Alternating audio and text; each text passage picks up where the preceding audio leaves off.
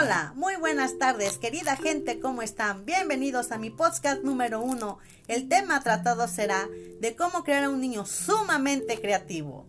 Pues como les voy a comentar, yo tengo un hijo llamado Yael, es sumamente creativo, tan creativo que no sabe en realidad qué hacer con tantos talentos que él tiene. Como si fuera poco todo lo que hace, ¿verdad? Como por ejemplo, Empezó con su talento parkour, en donde él se subía a las azoteas y brincaba como todo un loco, y eso me causaba mucho terror. El que él fuera a pasarle a, al que él le fuera a pasar algo.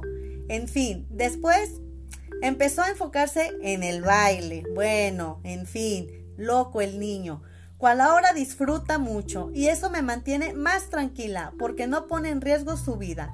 El tener un hijo con talentos puede llegar a ser un reto, pues no encaja en los estándares socialmente aceptados.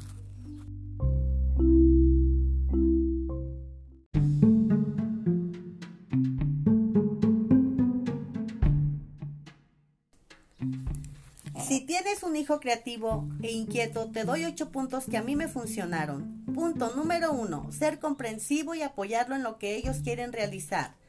Punto número 2. Estar al pendiente de todos los sueños que tienden a realizar. Punto número 3. Apoyarlos incondicionalmente para que logre sus sueños. Punto número 4. Darles las herramientas para salir adelante.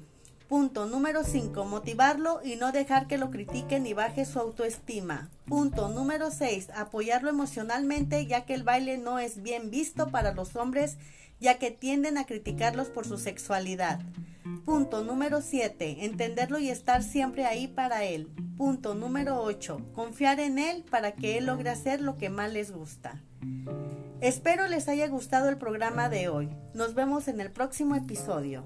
Que pasen muy buenas tardes.